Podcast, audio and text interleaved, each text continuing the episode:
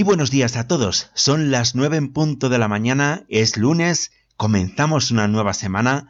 Tienes otros eh, siete días por delante de nuevo y nosotros desde aquí, como siempre, vamos a hacer todo lo posible y lo imposible para darte lo mejor, porque es nuestro propósito, nuestro empeño y nuestro objetivo, especialmente en estas semanas tan complicadas de confinamiento.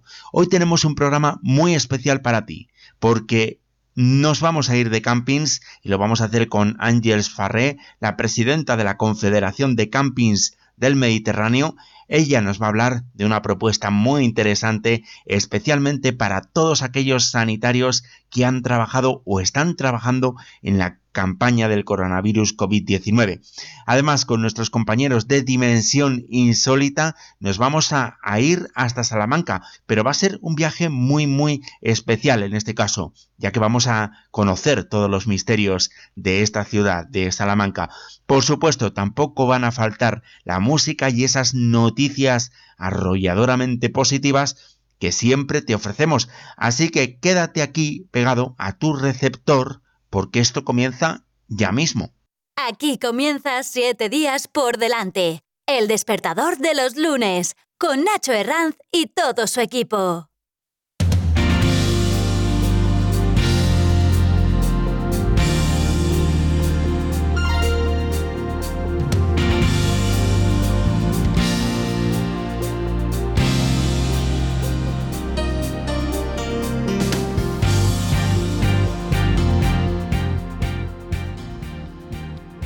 Y el día de hoy, esta semana, comenzamos con un tiempo un poquito inestable, ya que se prevén algunas tormentas con una cierta intensidad en el País Vasco, Navarra, Asturias, Galicia, Castilla y León y Extremadura, incluso podrían caer también algunas gotas en la Comunidad de Madrid. En este momento las temperaturas más bajas se marcan en Villablino y en León Capital con 6 grados Riaza en Segovia y Medinaceli en Soria marcan 7 grados y Molina de Aragón en Guadalajara se alcanzan 8 grados. Las temperaturas más altas se alcanzarán hoy al mediodía y en el litoral mediterráneo 27 grados en Castellón, 26 en Valencia, en Alicante y en Murcia también 26 y 25 grados en Santa Cruz de Tenerife. Así se presenta el día de hoy y así te lo estamos contando.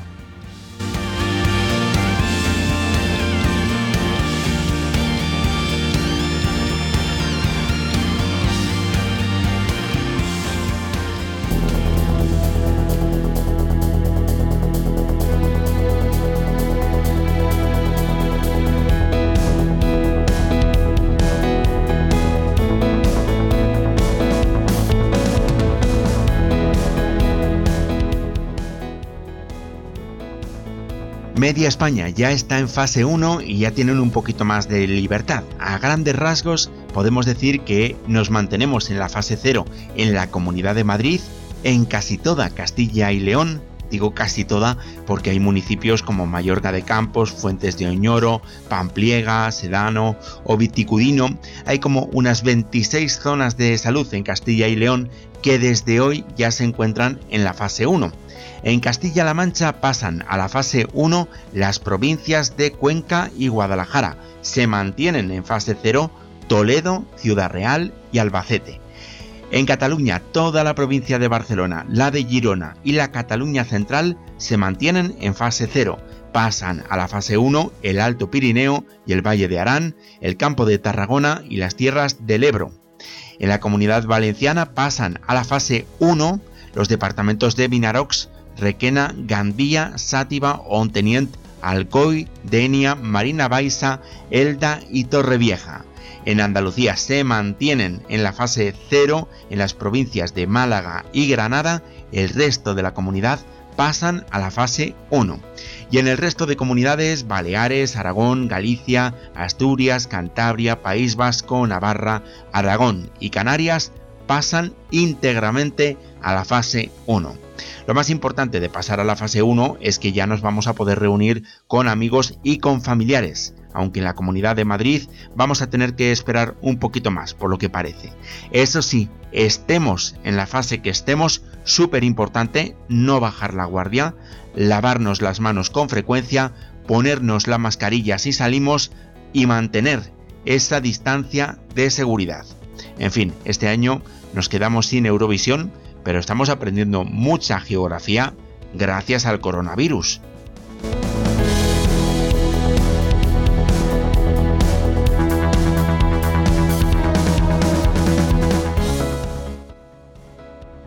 Y en cuanto al transporte público, en la Comunidad de Madrid tanto el metro como los cercanías y los autobuses circularán desde hoy con una capacidad máxima del 45% y además las horas puntas van a quedar reservadas exclusivamente para viajes por motivos médicos o de trabajo.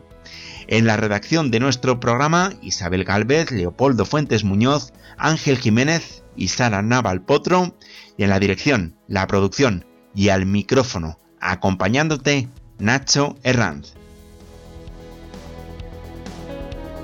Noticias en positivo.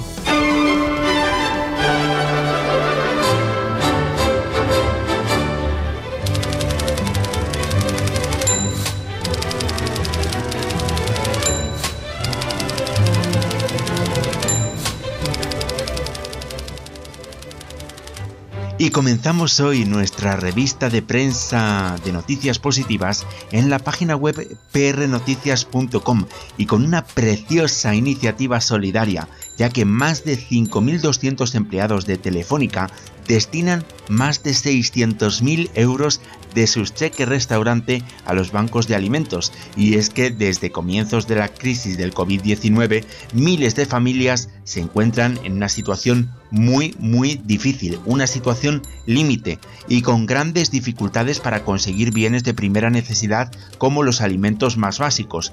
Esta circunstancia ha motivado una respuesta solidaria de los empleados de Telefónica de España, quienes han movilizado a toda la plantilla para poner en marcha la iniciativa Alimenta la Solidaridad.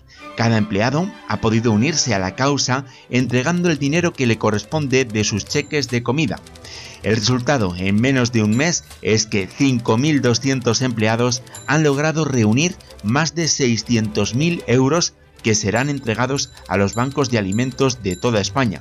El proyecto Alimentando la Solidaridad se engloba dentro de Suma Fuerzas, una iniciativa solidaria que lanzó la Fundación Telefónica al comienzo de la crisis del COVID-19 para unir fuerzas entre personas y entidades ante una emergencia sin precedentes.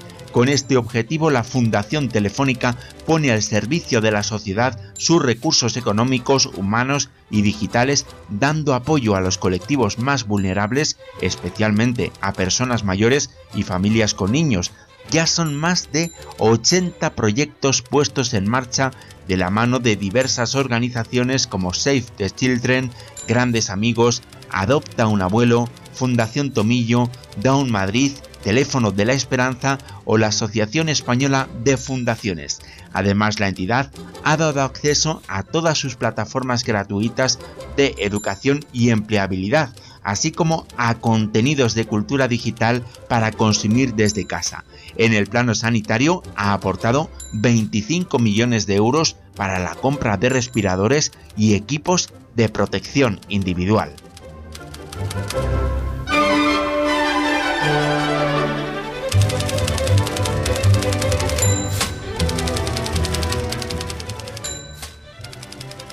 El Rendesivir sigue siendo noticia y según leemos en el economista.es, parece que podría ser mucho más efectivo si se combina con un antiinflamatorio. Los institutos nacionales de salud han comenzado un ensayo clínico entre un millar de voluntarios para probar una combinación del fármaco antiviral Rendesivir de Gillette Science y del antiinflamatorio que lleva la marca Olumiant. Ambos productos hasta ahora se aplicaban por separado y ahora lo podrían hacer en pareja, dadas las buenas perspectivas que ofrecen contra el coronavirus. Según Anthony Fauci, el director del Instituto Nacional de Alergias y Enfermedades Infecciosas de Estados Unidos, el Remdesivir disminuye en un grado moderado el tiempo de recuperación de las personas hospitalizadas y ahora se va a examinar si la unión de un agente antiinflamatorio con el Remdesivir proporciona beneficios adicionales y logra salvar vidas en los próximos meses.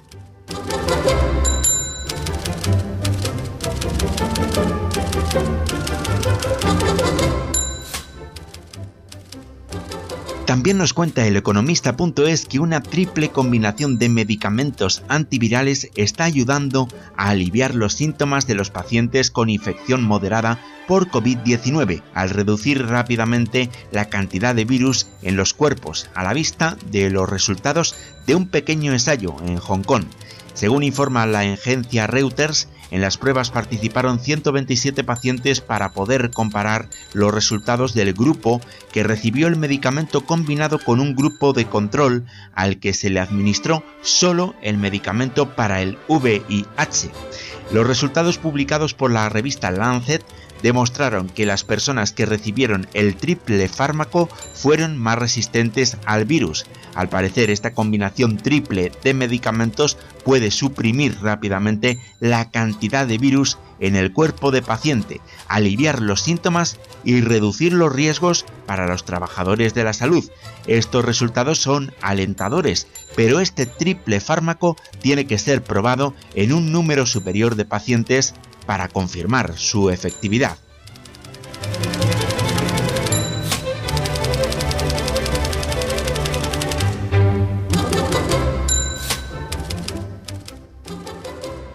Seguimos en nuestra revista de prensa de noticias en positivo y continuamos repasando lo que cuentan algunos medios digitales. En abc.es nos informan de algo muy importante para todos los que vivimos en la Comunidad de Madrid y es que desde hoy en las farmacias nos harán entrega de una mascarilla gratuita eso sí, tendremos que presentar nuestra tarjeta sanitaria. Un cargamento con 2 millones de mascarillas FPP2 adquiridas en China por la Comunidad de Madrid llegaron el viernes al aeropuerto madrileño de Barajas y han sido distribuidas a 3.000 farmacias para que los ciudadanos de Madrid las podamos recoger a partir del día de hoy. Al parecer, según informa la Comunidad de Madrid en una nota de prensa, se trata del primer lote de 14 millones de mascarillas que han sido adquiridas y que espera que en los próximos días lleguen otros tres vuelos procedentes de China hasta contemplar los primeros 7 millones de mascarillas. Así que si nos escuchas desde la Comunidad de Madrid, arréglate, busca tu farmacia más cercana y a, tu, y a por tu mascarilla.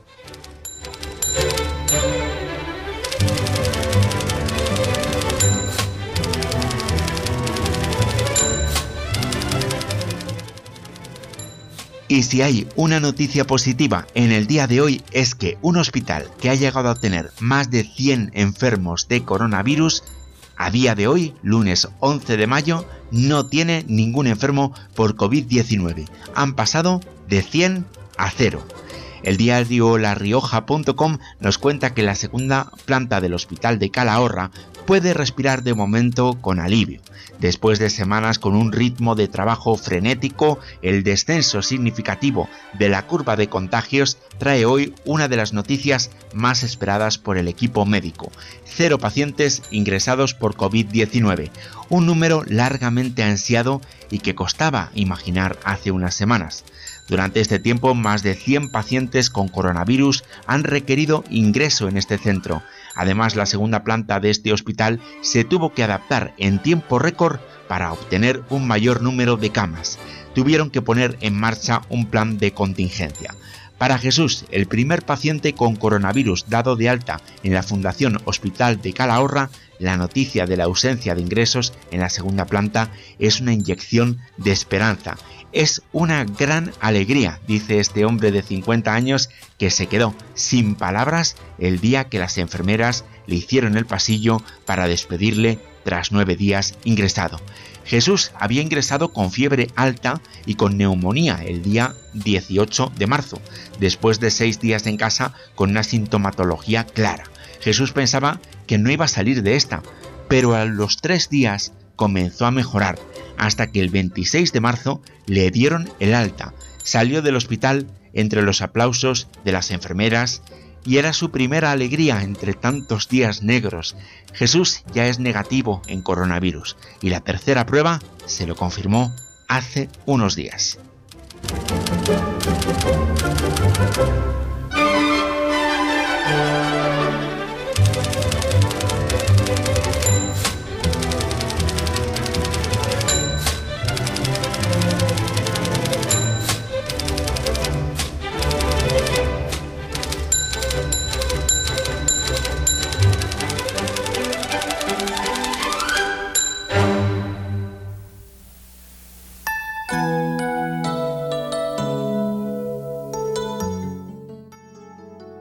Y en unos minutos entrevistamos a Ángels Farré, la presidenta de la Confederación de Campings del Mediterráneo, con quien vamos a hablar de una iniciativa muy interesante llamada Dales un aplauso, una iniciativa para todos los sanitarios de nuestro país, pero vamos a dejar que sea ella misma quien nos lo cuente.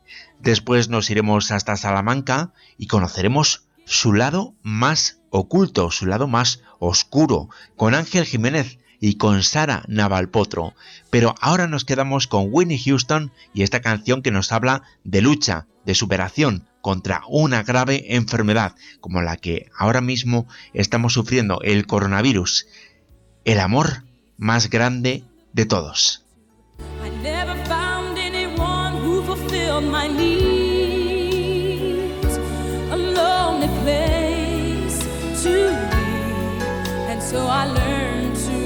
depend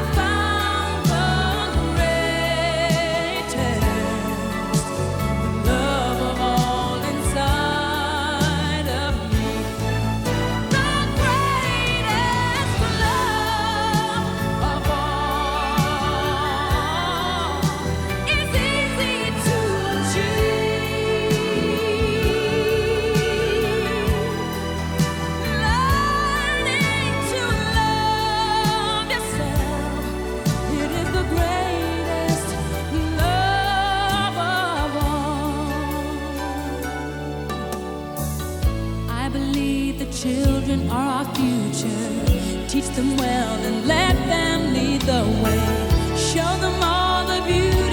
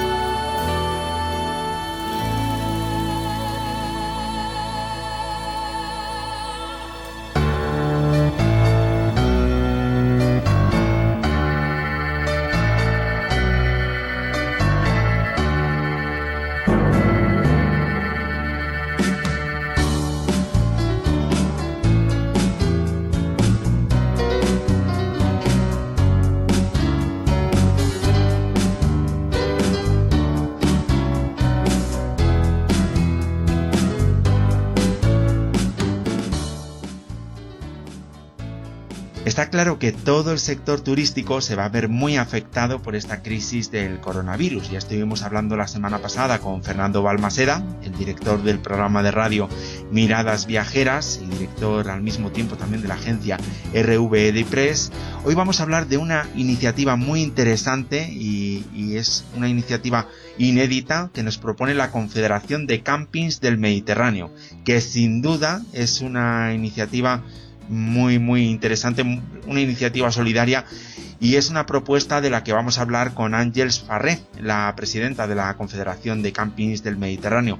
Y precisamente tenemos a Ángels al otro lado del hilo telefónico. Muy buenos días, Ángels. Buenos días, Nacho. ¿Qué tal? ¿Cómo estáis todos? Muy bien, muy bien, aquí, aquí estamos. Háblanos un poquito de esta iniciativa, coméntanos en qué consiste.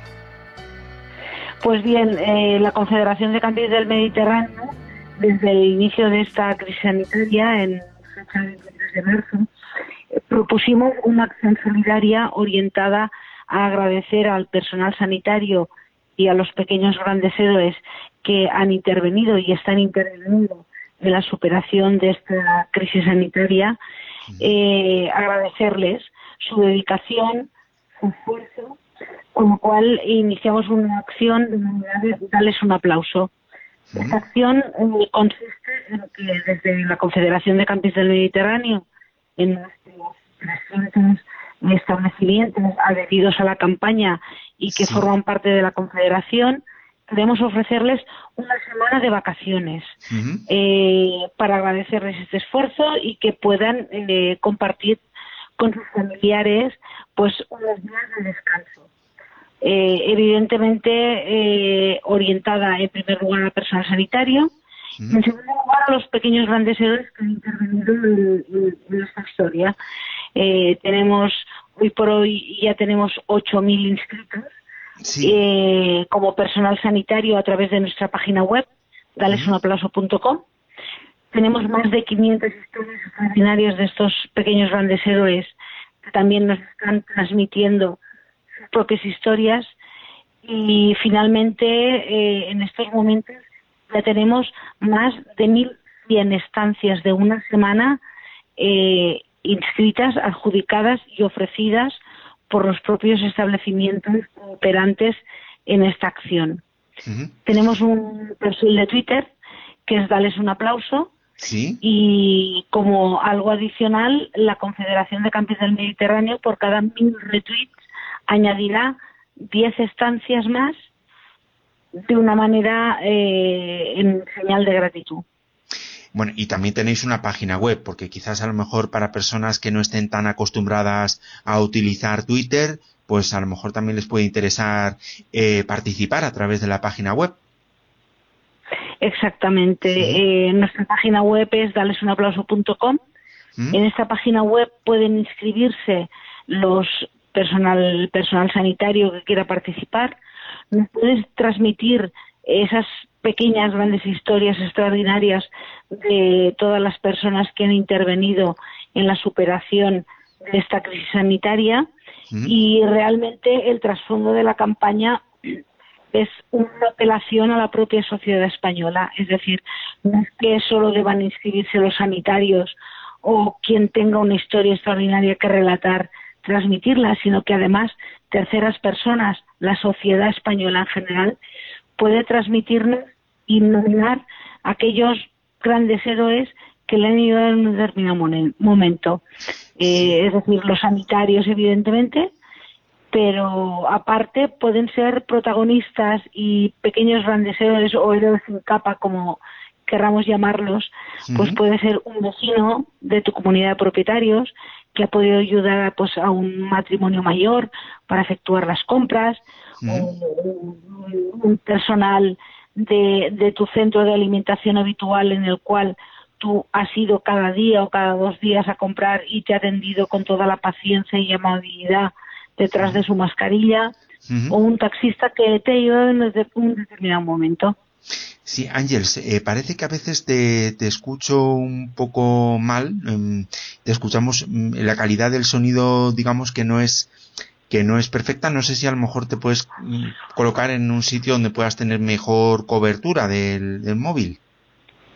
Sí, sí, ya estoy. Ah, vale, a ver si me oís mejor. Vale, vale. Es que a veces se te pierde un poquito, se pierde un poquito tu, tu voz.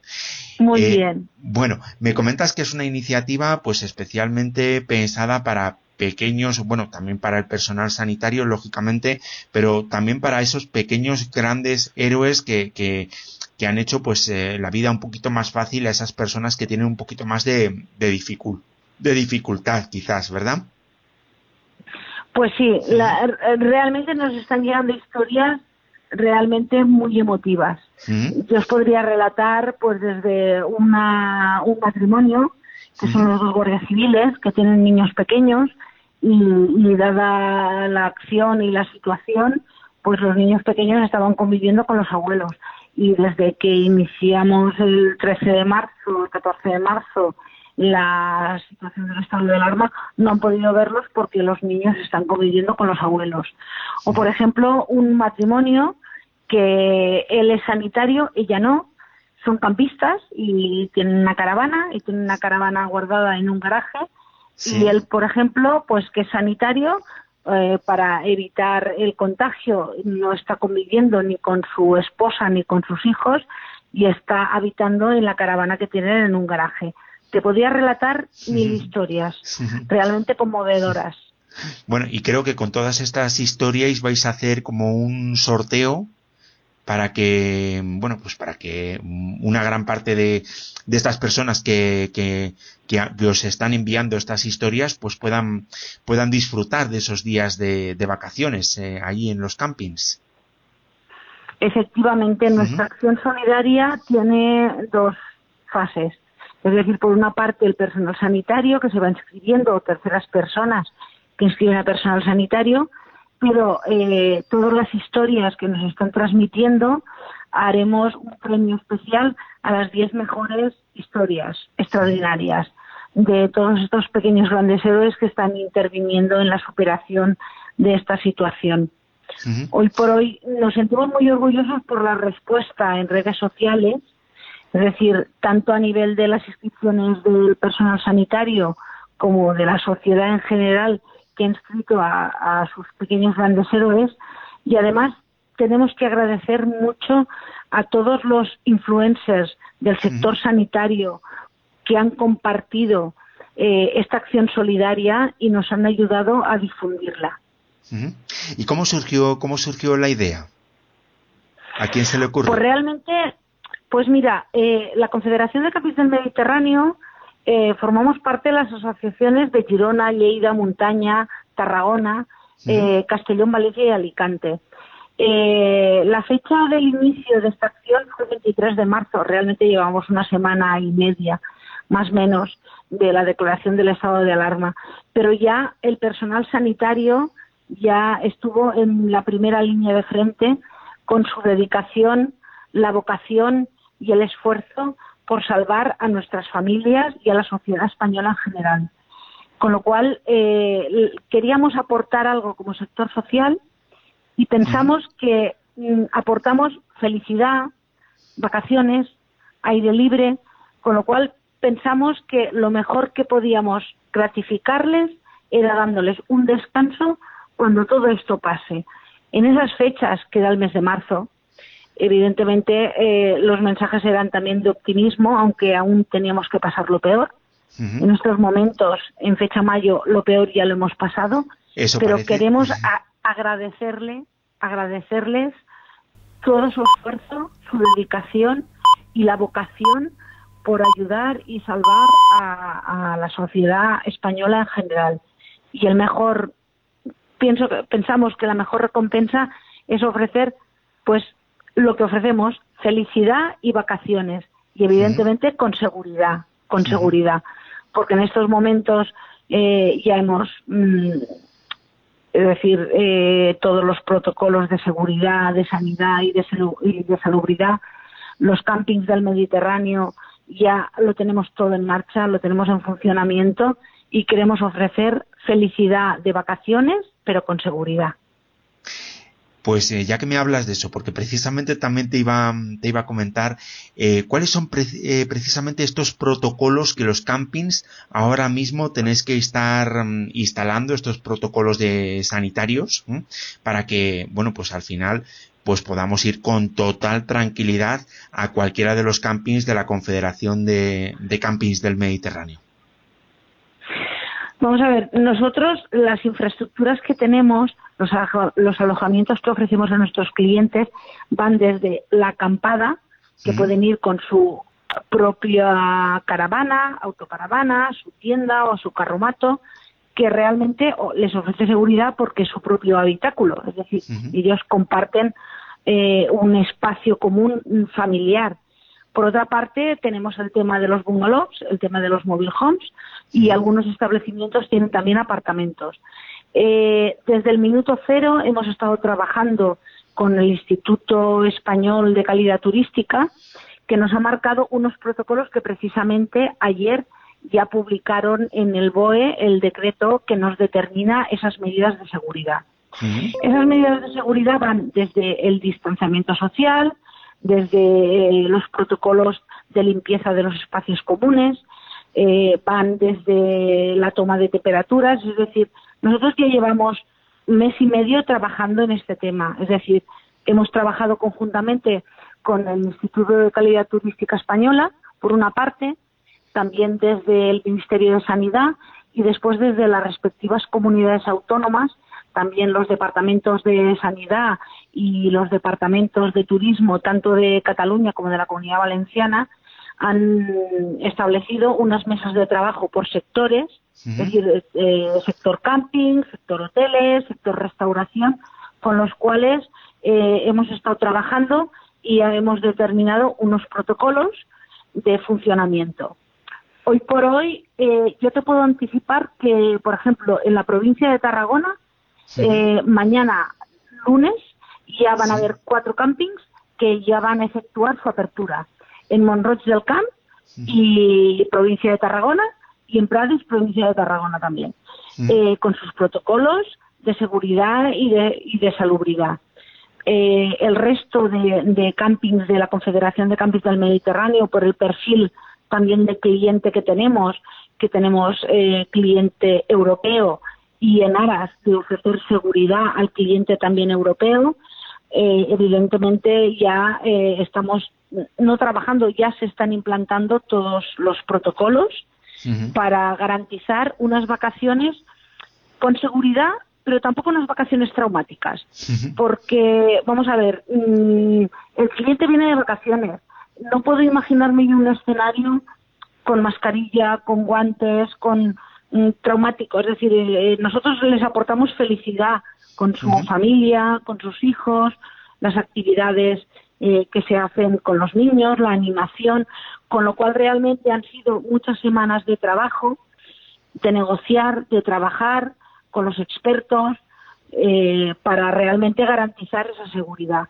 Y realmente hemos logrado ya un documento común acordado que se publicó ayer, eh, los campings ya llevábamos eh, semanas trabajando en el tema y haciendo acopio de todo el material que nos hace falta, porque realmente en el espíritu nuestro siempre ha sido, eh, nosotros abriremos los campings, queremos ofrecer vacaciones a nuestros clientes, pero en unas condiciones de seguridad y salubridad, pero no traumáticas, para nada porque están de vacaciones. No, claro, que, que, la gente se pueda divertir, eso está claro. Quizás con mascarilla, pues a lo mejor es un poquito más, un poquito más complicado, desde luego. Pero quizás eh, para eh, los campings es más fácil que para el resto de la industria turística adaptarse, pues a estas, a estas nuevas normativas. Bueno, realmente a lo largo de, este mes y medio, eh, podéis imaginaros que como sector turístico eh, hemos recibido muchísimos informes de observatorios de turismo de toda España, de observatorios de turismo de los principales clubes de campings europeos, porque la Confederación de Campings del Mediterráneo tiene un perfil de cliente europeo de clubes de campings de alemanes, de Países Bajos, británicos, de Francia, y estamos trabajando, llevamos ya durante todo este mes y medio trabajando en común. Nos han transmitido los las intenciones de, del cliente extranjero, nos han transmitido sus sensaciones, nos han transmitido la imagen que realmente España en estos momentos está ofreciendo. Con lo cual, eh, llevamos ya meses poniéndolo en práctica y organizándolo precisamente para que puedan disfrutar con, esa seguridad. Es decir, al final, eh, hasta que haya una vacuna, que no sabemos cuándo estará, es evidente que, todo el protocolo de limpieza es fundamental, con todos los, eh, es decir, el Ministerio de Sanidad ha aprobado un listado de todos los productos para utilizar, pero es fundamental el distanciamiento social, el distanciamiento social. Claro, se puede llevar a cabo, claro, se puede llevar a cabo perfectamente, pues bien, eh, tendremos que reducir aforos, evidentemente, y lo reduciremos precisamente en aras de, respetar ese distanciamiento ese social. Distanciamiento. Claro, porque, porque eh, si los clientes al final no se van a poner mascarilla, pues entiendo que el distanciamiento desde luego es fundamental. Sí, pero, pero fíjate tú, eh, al hilo de lo que te contaba de los informes, que recibíamos, que hemos ya hace mes y medio que los hemos recibido, precisamente de todo el sector turístico destacaban que campings por una parte y turismo rural por otra parte, éramos los destinos turísticos que ofrecíamos aire libre, espacios abiertos, seguridad, salubridad. Es decir, eh, nosotros realmente nuestra infraestructura es al aire libre y nosotros jugamos mucho con el entorno natural, con el espacio, con, con espacios abiertos, con lo cual eh, es uno de los medios con los cuales podemos dar seguridad a nuestros clientes. Y por otra parte, el hecho de que en el, en el, sector del camping, te he hablado al principio del tema de pues la caravana, la autocaravana, la tienda, es decir, el cliente tiene su propio habitáculo del cual es responsable de su higiene y es suyo y le da mucha más seguridad. En cuanto al tema de los bungalows y el tema de los mobile homes, eh, tienen dentro de la, del propio alojamiento, tienen su espacio, tienen su baño, tienen su cocina, es decir, tienen todos los elementos para no tener que compartir ningún espacio común. Con lo cual eh, les ofrece mucha más seguridad en ese sentido. Con lo cual, pues en ello, ya, no es que estemos trabajando, ya hemos trabajado, llevamos ya un mes y medio. De hecho, ya te he comentado que en Tarragona eh, ya van a abrir eh, varios campings. Y seguramente para San Juan, es decir, para final de junio, eh, el resto de los campings de la Confederación de Campings del Mediterráneo va a aperturar en las condiciones de seguridad y salubridad pertinentes y con toda garantía.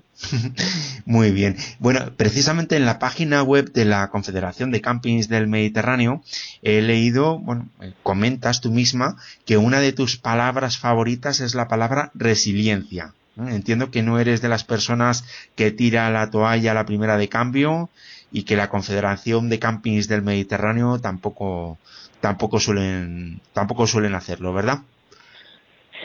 Pues no, porque somos un sector que realmente llevamos luchando muchísimos años por el reconocimiento como destino turístico con personalidad propia.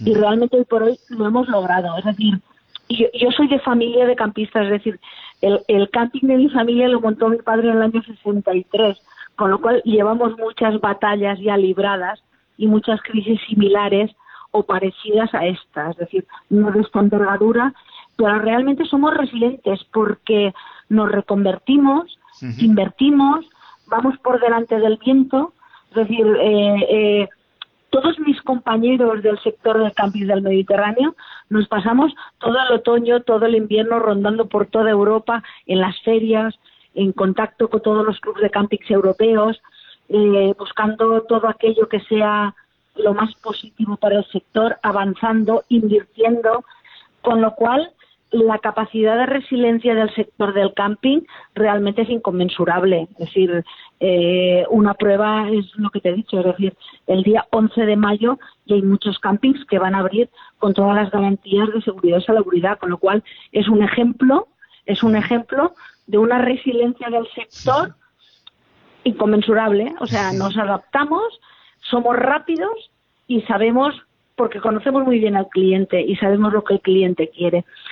Pero en estos momentos, yo desde las ondas lo que reivindico realmente es, vamos a ver, eh, tenemos que ofrecer una imagen de España como destino turístico eh, con seguridad.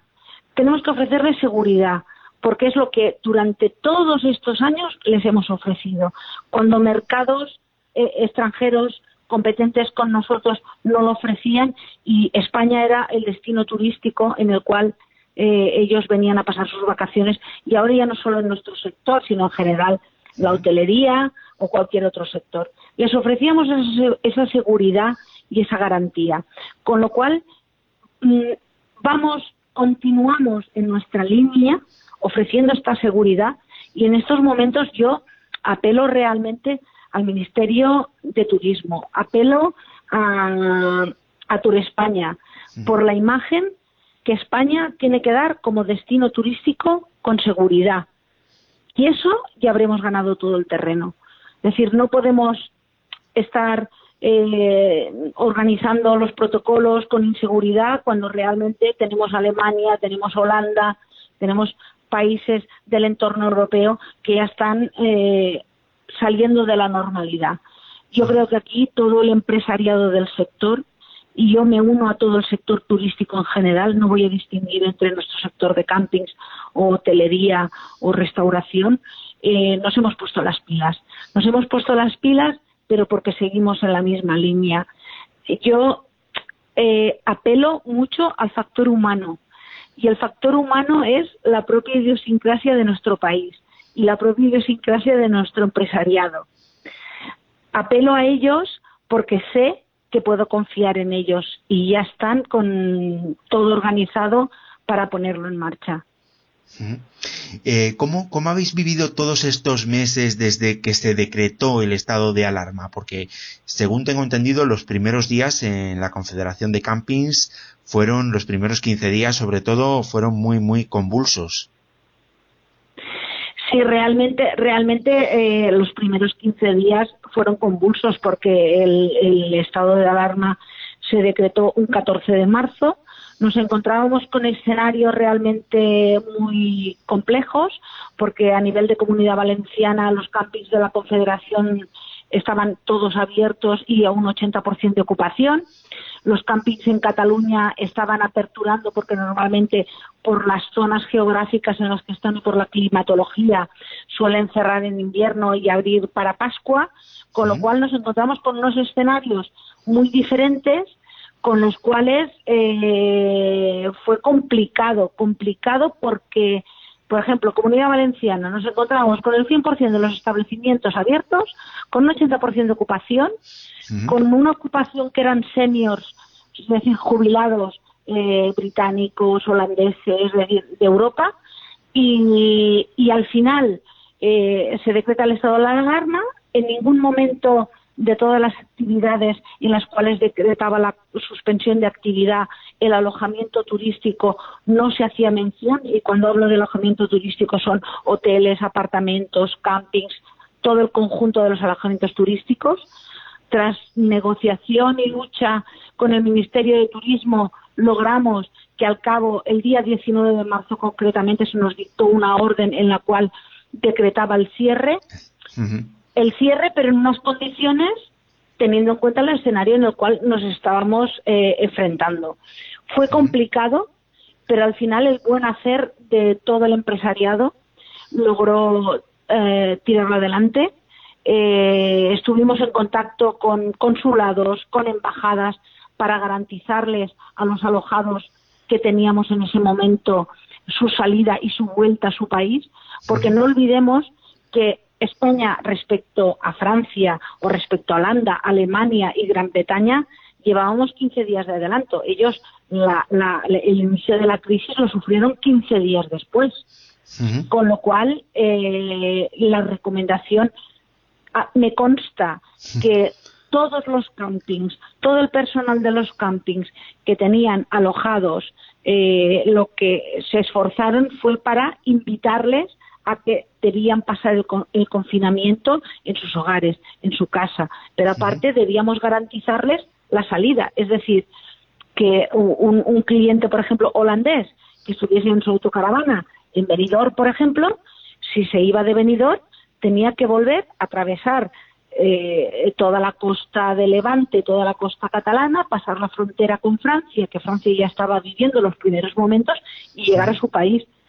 Realmente todo, todo el personal y por parte de todas las asociaciones y de la Confederación nos aseguramos a nivel de consulados y embajadas la situación de las fronteras, si precisaban algún certificado para hacer el pase, si necesitaban algún certificado para acreditar que estaban alojados en algún camping de la Confederación. Fueron unos momentos muy complicados, muy complicados. Y supongo que tendríais que prepararles también toda esa documentación. Correcto, correcto. y, aparte la información, porque no olvidemos que el hándicap era el idioma. Es decir, el, informarles de cuál era la situación en España, de las cifras que teníamos de afectados, de fallecidos, de infectados, recomendarles. Eh, y es evidente que el, el, tema de la salida les teníamos que garantizar que si salían de Benidorm, por ejemplo, y se iban a Holanda, que ellos iban a tener vía libre para poder, eh, claro, son muchos días desde Benidorm hasta Holanda o hasta Ámsterdam, por ejemplo, con lo cual garantizarles el tema. Fueron momentos muy convulsos. También tengo que decirte que en habían determinados casos que por ser eh, personas vulnerables o que estaban recibiendo tratamiento médico, es decir, hubo muchos escenarios diferentes, pero eh, la diligencia de, todos los empresarios y de todo el personal de todos los campings lo llevó muy bien, lo dirigió muy bien y, y, el, y el cliente que al final decidía quedarse porque tenía dificultades para volver a su país, pues evidentemente era transmitirle que si los españoles vivíamos nuestro confinamiento, ellos lo tenían que volver. Incluso yo te puedo contar casos eh, de campings, por ejemplo, que habían clientes que tenían su caravana o autocaravana y ante la situación la dirección del camping dijo, bueno, no hay ningún problema, lo que vamos a hacer es que les vamos a asignar un bungalow o un mobile home en el cual tienen su baño, sus dependencias, porque claro, una caravana o una autocaravana, a ver, tiene ducha y baño, pero es bastante recatada, es decir, no, no, no, no realmente no cumplimenta todas las necesidades que ellos tienen. Y te podría contar mil casos concretos en que la, la dirección del camping muy diligentemente les ofreció sin ningún sobreprecio, les dijo, vamos a ver, ustedes no pueden volver porque son mayores, porque están con una diálisis, con algún tratamiento, no pueden o no tienen coche porque han venido en avión, por ejemplo, porque hay muchos clientes nuestros que, por ejemplo, en, en la zona de Alicante, pues en el aeropuerto de, Alicante tenemos mucha receptividad de clientes, en el aeropuerto de Reus en Tarragona también, con lo cual eh, la dirección del camping puso a su disposición, sin ningún sobreprecio ni ningún plus, pues un bungalow o un eh, mobile home para que ellos ahí estuviesen independientes y sencillamente dejarles claro e informarles que es decir, aquí los españoles vamos a cumplir el confinamiento, ustedes no quieren volver, pero cumplirán el confinamiento en su bungalow. Y ahí tienen todo, tienen su cocina, su baño, su ducha y ya está. Porque el camping, los servicios comunes, en el momento que nos decretaron el cierre, los servicios comunes también habría que cerrarlos. Porque claro, eh, eh, todas las medidas de contención y de confinamiento había que cumplir en ese sentido. Con lo cual, eh, lo que te estoy transmitiendo es una responsabilidad del sector que estimo que ha cumplido con las expectativas. y ahora pues estamos en la segunda fase. La segunda fase es que puedan venir de vacaciones. a eso, a eso iba, a eso quería ir, porque bueno, ahora ya la situación ha cambiado, ha cambiado bastante, ya no estamos en, en la cresta de la ola de esta crisis, ya parece que las, que las aguas vuelven a su cauce de alguna manera hasta cierto punto, esperemos que no haya ningún tipo de rebrote, por lo menos durante hasta que no pase el verano. Eh, y bueno, lo mejor sería que no hubiese ninguno, pero eso ya lo, dudamos un poco más. Coméntame un poco, Ángels, ¿cuáles van a ser eh, las principales ventajas durante este verano de hacer turismo en, campings? Bueno, evidentemente eh, el entorno natural, el aire libre, espacios abiertos, sin aglomeraciones, eh, el propio disfrutar del propio habitáculo su familia, ya sea si son campistas con caravana, autocaravana o bien alquilan un bungalow. Con lo cual, nosotros, nuestras infraestructuras son al aire libre, son infraestructuras para disfrutar del entorno natural, del aire libre, del aire puro del Mediterráneo o de las montañas de Lleida, del Pirineo o del interior de la Comunidad Valenciana. Con lo cual, eh, precisamente eso es un valor que suma, suma. Es decir, nosotros ya con los protocolos que nos han marcado, evidentemente vamos, estamos regularizando el, tema pues de todas las actividades que llevamos a cabo, porque el camping no es solo un alojamiento, el camping es hoy por hoy un resort que tiene un programa de actividades, tiene el mini club, tiene las actividades para adultos y para pequeños, eh, la piscina, pero ya eh, estamos poniendo en marcha todos los protocolos que nos han marcado y realmente la, el mensaje es eh, disfrutarás de tus vacaciones con seguridad.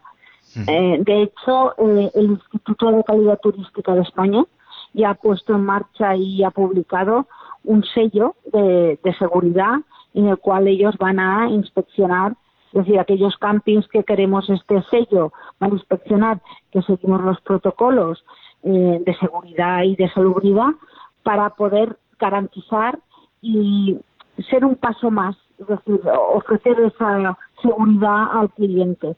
Pero ya te digo que, o sea, el, el mensaje es hemos estado tantos meses de confinamiento y quieres disfrutar del aire libre, del entorno, vacaciones en familia y, disfrutar del aire y del ambiente natural. Y, ese es nuestro mensaje. No, porque además creo que tenéis, eh, hay campings que están en entornos naturales eh, privilegiados, como por ejemplo en los Pirineos. Sí, sí, a ver, eh, desde los Pirineos, la Costa Brava, por ejemplo, eh, Benidorm, eh, la zona de Alicante, Castellón, eh, Irta, o sea, eh, precisamente los enclaves de todos los campings que forman parte de la Confederación de Campings del Mediterráneo, la mayoría de ellos están enclavados en entornos naturales. Por ejemplo, en Terres del Ebre, Terres del Ebre tenemos el Parque Natural del Delta del Ebro, que es patrimonio de la humanidad. O sea, un enclave tal. En Castellón tenemos la Serra de Irta, en, en Alicante, en la Costa Brava, el Sports, es decir, todos los enclaves, tanto en el interior, en Pirineos como en la costa. Con lo cual, eh, es decir, es todo entorno natural. Y yo te digo, es que me lo sé de memoria desde Girona hasta, hasta Alicante, cada entorno, porque como, como soy campista, eh, soy de familia de campistas, mi padre montó el camping y lo vivo y, los he visitado todos, he disfrutado cada uno de ellos y te digo que son entornos naturales espectaculares y ahora es el momento de reencontrarse con la naturaleza. Yo desde el inicio de esta crisis siempre he pensado que, que esto va a ser un reencuentro en valores sociales, en valores familiares, espirituales, de todo. Es decir, va a ser un antes y un después, pero realmente va a ser un reencuentro con la naturaleza. Aquella naturaleza que hemos estado durante tantos años eh, luchando con el cambio climático, con, han, habido tantos episodios que hemos tenido que cambiar y, ahora es el momento de reencontrarse. Fíjate, yo pienso que, que ahora con todo el confinamiento, las ciudades con menos polución. Yo creo que lo verde es más verde, los árboles están mejor, eh, es decir, es un reencuentro y es un reencuentro en paz, con lo cual e, es el momento de reencontrarse, porque a nuestros hijos tenemos que enseñarles, inculcarles que no solo son las grandes ciudades, sino que tenemos, tienen que ver el mar Mediterráneo, la lejanía, tienen que ver dónde está el horizonte, las montañas del Pirineo, eh, eh, en, Comunidad Valenciana, el interior, el rincón de Ademuz. Es que hay tantos lugares que no, no podría acabar de, de todo lo que podemos disfrutar. Muy bien, pues eh, Ángels, ha sido un placer hablar contigo. Espero y deseo pues todo lo mejor para, para esta temporada turística, eh, para, que, para que todos podamos disfrutar también de esa maravillosa naturaleza en los campings y bueno pues también pues desde luego eh, manteniendo pues todas las precauciones posibles con todas las medidas de seguridad también que nos ofrecen la Confederación de Campings del Mediterráneo eh, bueno, eso sí, antes que sí, antes de que se me olvide, Ángels, eh, vamos a repetir de nuevo cómo podemos colaborar cada uno de nosotros para que, para que cada vez haya más sanitarios eh, que se puedan beneficiar de, ese, de, ese, de esas vacaciones gratuitas. Pues bien, se da a través de nuestra página web, dalesunaplazo.com, pueden inscribirse los sanitarios y también estos pequeños y grandes héroes pueden relatarnos su historia extraordinaria. Y eh, a través de nuestro perfil de Twitter, por cada mil retweets, la Confederación de Capital Mediterráneo añadirá 10 noches más de estancia para sumar a esas más de mil que ya tenemos. En estos momentos ya tenemos 1.100 estancias de una semana garantizadas. Perfecto, pues, eh, pues Ángel, ya sabemos eh, a retuitear todo el mundo, sobre todo los que los que tengamos Twitter, los que no, pues, pues bueno, pues pueden participar a través de la de la página web. Eh, y bueno, pues eh, muchísimas gracias por, por atender nuestra llamada y por estar con nosotros. Muchas gracias Nacho y muy agradecida por la difusión de nuestra campaña que estáis haciendo.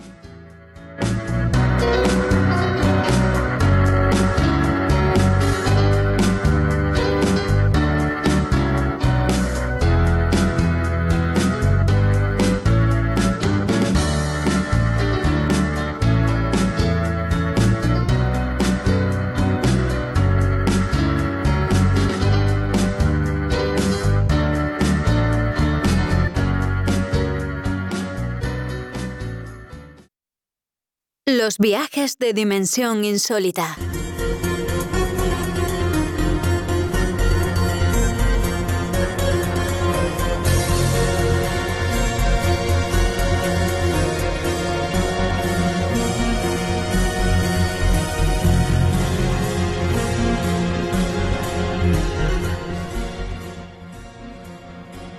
Y ha llegado ya el momento de viajar. Nos vamos a ir en este caso hasta Salamanca ya sabemos que Salamanca tiene dos impresionantes catedrales, tiene también la Plaza Mayor, la Casa de las Conchas, el Huerto de Calisto y Melibea, ese impresionante puente también sobre el río Tormes. Sin duda, Salamanca es una de las ciudades universitarias más bellas de Europa y desde luego que le vamos a dedicar más programas aquí en 7 días por delante. Pero Salamanca también es una ciudad envuelta en leyendas y en misterios y precisamente de eso es de lo que nos van a hablar nuestros compañeros del programa Dimensión Insólita. Ángel Jiménez y Sara Naval Potro, hoy viajamos con ellos en, en búsqueda de los misterios de Salamanca. Ángel, Sara, la radio es vuestra.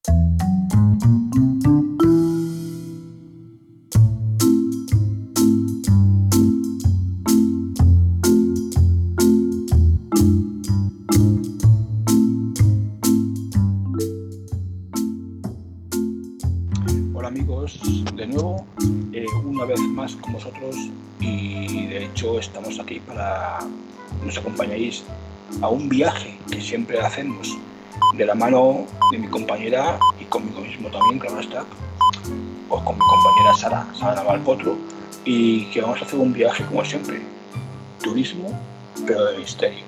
Y esta vez nos vamos de viaje. Muy buenas, Sara, compañera. Muy buenas, Ángel. Esta vez nos vamos a trasladar a la meseta castellana. Esa Mm. meseta bañada por el río Tormes y bajo 2.700 años de historia. Encontramos una ciudad de rojizos atardeceres debido a su piedra arenisca y a sus históricos edificios.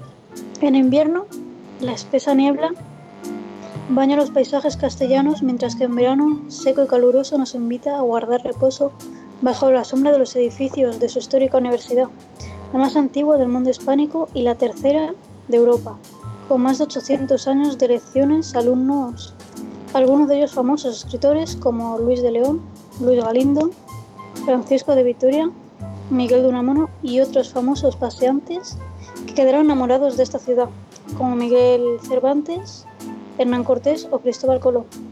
A continuación hablaremos sobre los misterios de Salamanca. Interesante. Y dentro de esos misterios hay un lugar bastante interesante que hemos estado allí yo, Sara. ¿Te acuerdas? La cueva, de fama, la cueva del diablo, ¿no? Que tiene una historia bastante pe- peculiar. Sí, Ángel, vamos a hablar sobre la cueva de Salamanca o la cueva del diablo. Recibe estos dos nombres. Construida bajo la cripta de la antigua sacristía de, de San Cebrián, una antigua cripta de, datada en el siglo XII, que actualmente solo quedan algunos pequeños restos, encontramos la cueva de Salamanca, que en realidad es simplemente un agujero en la muralla. La iglesia románica de San Cebrián estaba adosada a la muralla de la ciudad y por falta de espacio se mandó construir la sacristía bajo los pies del altar, que en verdad era parte de la muralla. En dicha cueva, cada siete años se dice que el diablo daba clases a siete alumnos durante siete años. Hay diversas versiones sobre esta historia. En algunas el diablo es el que da la clase y en otras aparece la figura de un sacristán llamando Clemente de Potosí. En algunas versiones el sacristán es el que ejerce la clase y en otras es el ayudante del maestro, que es el diablo. Ah, Durante estos siete años los alumnos no tienen que pagar ningún tipo de dinero, ni ningún tipo de... no tienen que pagar nada. Pero hay amigos a los siete años. Se hace un concurso con siete bolas, seis de ellas blancas y una negra. A los alumnos que saquen las bolas blancas se quedan libres de pago. Pero el que pague, el que tenga que pagar más es el que consiga sacar la bola negra. Quien saque la bola negra se queda sin alma, ya que su, su espíritu, su sombra, queda junto al diablo vagando por los siglos. Y se dice que uno de, de los famosos alumnos que estuvieron dando clases en esta, en esta cueva es el marqués de Villena. Enrique de Villena, en verdad. Que bueno, es un es famoso en la literatura española ya que es el hermano de las coplas a la muerte de su padre. La cueva está abierta al público, al igual que la torre que se encuentra en el mismo, en el mismo lugar. Y la torre está dedicada al marqués de Villena. Así que algo de realidad tiene que haber en la historia. Efectivamente.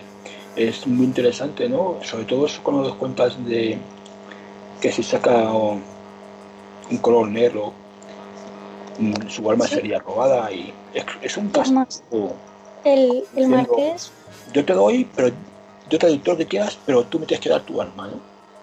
Sí, es más, en- durante esos siete años en el que estuvo el Marqués, se dice que fue él el que sacó la bola negra y fue el único alumno que burló a la muerte y al diablo. Ya que hay dos versiones de, hay dos versiones del mito este del Marqués. En una se dice de que al igual que Peter Pan, el Marqués se quitó su sombra y cada vez que iba el diablo a buscarle, se encontraba con la sombra y no se encontraba con el Marqués. Entonces decidía volver luego, pero nunca lo llegó a encontrar. Y otra versión es que el marqués, sabiendo que iba a ir el diablo por él, se escondió en una tinaja y cuando el diablo salió a buscarla a la calle, este salió de la, de la cueva y el diablo solo pudo capturar su sombra. Y se dice que en las calles cercanas a, tanto a la torre del marqués como a la cueva se encuentra una persona sin sombra todavía, vagando, ya que al burlar a la muerte, burló también al diablo. Está un espíritu que se quedó ahí enganchado en aquella zona. No, simplemente no, no llegó a morir, así que está por ahí todavía rondando vivo. Está por ahí dando vueltas buscando algo, supongo. Mm, Exacto, simplemente riéndose de la muerte. Desafiando. Pero la verdad, la verdad, Ángel, es que puede haber algo de, de realidad en esta leyenda, en la leyenda de la cueva. Hombre, Porque si tiene como- el nombre de la torre ya el Marqués de Villena, pues algo, algo hay de, de verdad en esa Sí, ya, ya no solo por eso, sino que también, en- como todos sabemos, Salamanca es, la lugar, es el lugar de la, de la universidad, de su famosa universidad. Sí, Y había asignaturas que estuvieron durante muchos años prohibidas. Y seguramente se, se dieron en algún lugar secreto. Los alumnos se encontraban en lugares secretos para poder ejercer clases como el ocultismo, sexología, diversas religiones y la alquimia. La alquimia fue de las más ejercidas en secreto y de las más perseguidas. La alquimia sería nuestra actual química. La química, en verdad, es el estudio de diversos componentes para conseguir diferentes resultados. La Sara, alquimia para... si te parece, si te parece, yo te lleva, es que os queda muy, poquito, muy poquito tiempo. Si te parece, yo te voy a llevar a, a conocer, bueno, a ti, ¿no? Porque tú ya sí lo conoces, pero yo te voy a llevar a los demás a conocer la famosa Casa de las, de las Conchas, que tiene una historia bastante interesante. Y es que cuenta la leyenda que tuvo escenarios, lugares tan, tan significativos de la ciudad como es esta casa, ¿no? La Casa de las Conchas. Pues bien, se dice que bajo cada concha se encuentra una moneda de oro o tan enigmáticos como la Casa de las Muertes, que por lo visto está situada en el corazón de Salamanca, es el objeto de leyendas que dicen que giran en torno a su nombre. Pues bien, como lo de María Brava, por ejemplo, a la que se le atribuye la muerte de cuatro cadáveres que aparecieron decapitados en este inmueble. Es decir, y tenerse en cuenta que dentro de este lugar, esas personas que murieron, que fueron decapitadas, están, siguen vagando por los pasillos de la casa de las conchas. ¿Está por ahí, Sara? Sí. Ah. Ángel. Eh, cuéntanos un poco más. Que nos queda un poquito tiempo ya. ¿Sobre qué? ¿Sobre la Casa de las Conchas? O si quieres hablar del- de, un poco del huerto de Calisto y Maribea, que tiene, tiene historia también, ¿no? Sí, el huerto de este Melevea es el huerto donde se supone que sucedió, sucedieron los hechos de, de la Celestina, Donde tenían el, el huerto la familia y donde se supone que se murió Calisto cayéndose por el muro. Y la verdad es que cuando lo visitas sí que tiene bastante altura y sí tiene un, un parecido cuando lees el libro. Y en la Celestina cuenta algo de una, de una bruja o algo así, ¿no? Sí, la Celestina es, se puede decir que es de las primeras, la primera bruja que podemos encontrar escrita en la literatura española y de las más famosas que hay. Ah, interesante. O sea que hizo algún tipo de pócima para enamorar, enamorar a, a los dos, ¿no? A, a estas personas. Sí, entregó un ovillo de, de lana embrujado a Calisto para que éste se lo, que a través del, del embrujo la Celestina se lo entregara a Melibea y consiguiera enamorar a Calisto y a Melibea. Bueno, Melibea ese- quedara enamorada de Pues ese detalle que tú cuentas, Sara, yo no lo sabía. Fíjate tú. Te juro que no lo sabía, ese detalle. Entonces es que no te has leído el libro. Bueno, chicos, os os que dejar ya, que ya el tiempo se acaba y esperaros aquí el próximo día en los viajes del Dimensión Insólita, tu viaje de misterio, aquí, justamente aquí, en siete días por delante. Un fuerte abrazo a todos.